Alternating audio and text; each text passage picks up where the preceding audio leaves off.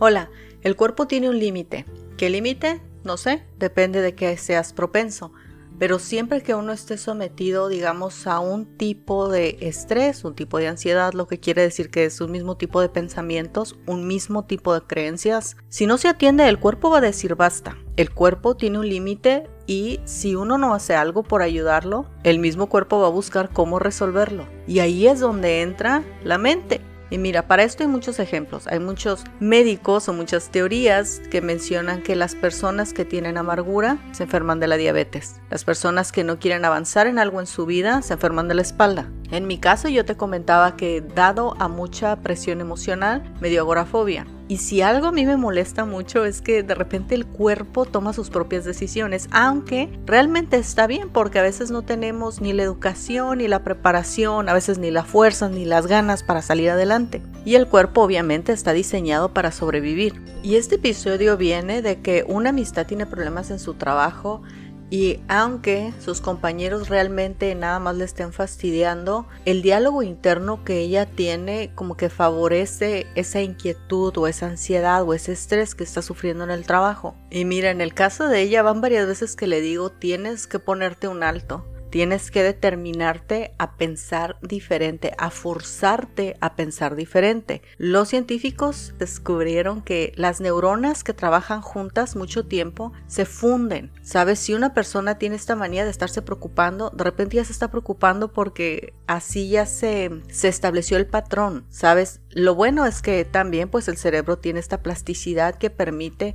cambiar, modificar ciertos comportamientos. Y nosotros necesitamos hacer nuestra parte y nuestra parte es el ser intencionales. Lo que quiere decir es poner el esfuerzo consciente de cambiar nuestro diálogo interno, de identificar cuáles son las creencias que tenemos que nos han arrastrado en un pasado y nos siguen queriendo arrastrar a cometer los mismos errores. Mira, los millennials, la generación millennial, es una generación optimista por la forma en cómo creció, ¿sabes? Pero los papás de los millennials, en este caso son los baby boomers, es una generación que por las condiciones en las que vivió, les dio todo a sus hijos, todo lo que pudieron, ¿sabes? Les hicieron la vida más fácil, más sencilla, de modo que esta generación es optimista. Pero algo que se ha encontrado en los millennials es como que de repente esta falta de resiliencia, ¿sabes? Es de repente una madurez a la que no acceden.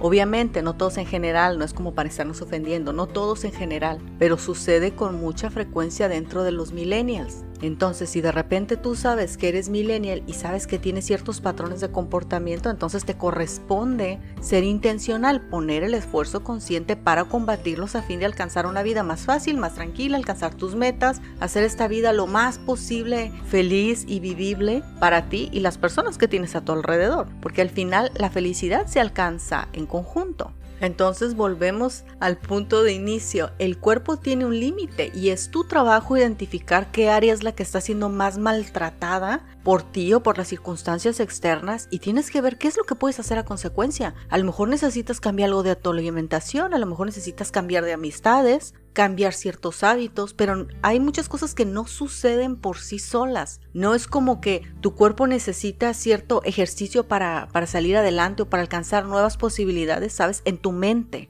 no nada más en tu cuerpo, sino en tu mente. Y de buenas a primeras ya al día siguiente te levantas y te vas a hacer ejercicio. No, hay cosas que tenemos que luchar por alcanzarlas. Estar venciéndonos a nosotros mismos a fin de mantenernos a raya. Sé que cada persona sabemos más o menos qué es lo que tenemos que hacer para salir adelante.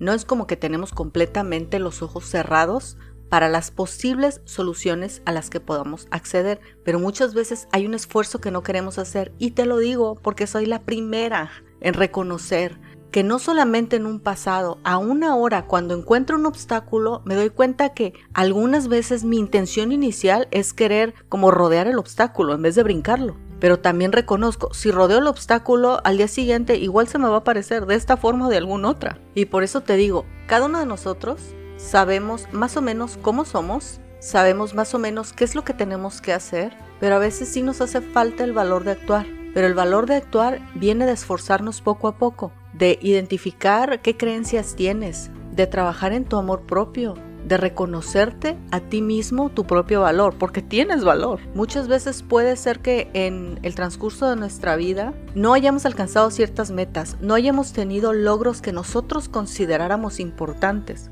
o que en algún área nos podemos sentir fracasados o vivir por debajo de nuestro potencial. Pero eso no quiere decir que nuestro valor sea menos. Para empezar, ni siquiera debemos estarnos midiendo con otras personas, porque no conocemos la historia, ¿sabes? Una persona me decía el fin de semana que era como que muy extrovertida, ¿no? Así como que si todo me viniera muy fácil. Y bueno, nada más asentía yo con esa persona. Pero yo no tuve la oportunidad de decirle, ¿sabes qué? Es que hay escenarios que a mí me resultan incómodos, pero aún me esfuerzo y me presento, porque no estoy dispuesta a volver a caer en el hoyo del que salí. Y ciertamente hay personas a las que yo veo que parece que nacieron con estrella, y yo no conozco la historia de ellos realmente. Lo que sé es que todos tenemos las oportunidades para salir adelante. También sé que si no trabajamos en las cosas que queremos, ese peso al tiempo se convierte en algo más pesado, que causa amargura, causa envidia, causa molestia causa resentimiento, competitividad, recelo. Y en algunos casos, si sabes que estás teniendo un estrés un poco más alto o una ansiedad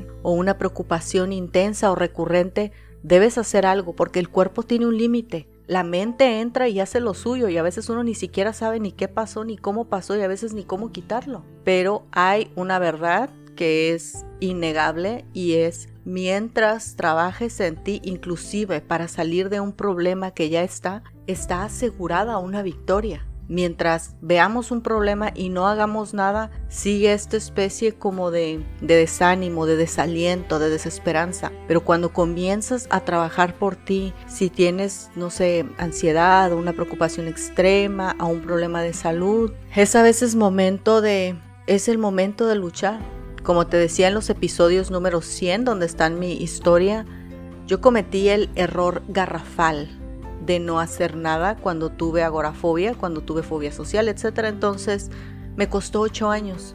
Esos ocho años tal vez pudieron haber sido tres o tal vez pudieron haber sido dos o sabes, tal, tal vez pudieron haber sido siete. Siete años y medio. Haberme librado de todo eso seis meses antes. Si me hubiera puesto a trabajar en mí, en los esfuerzos que podía hacer, porque yo recuerdo que había esfuerzos que podía hacer, pero no los quería hacer. No siempre, a veces simplemente me daba flojera. Algunas veces no tenía la fuerza o no sentía que tenía la capacidad, pero otras veces había esfuerzos que sí podía hacer, pero ya sabes, no quería hacerlos. Es trabajo de cada uno ser responsables de nosotros mismos, asegurarnos una buena vida. Y si en este momento tienes la dicha de tener una vida perfecta, también es momento de comenzar a trabajar en ti, pelear por tus metas, ayudar a alguien, contribuir. Ten una buena semana y nos vemos la próxima.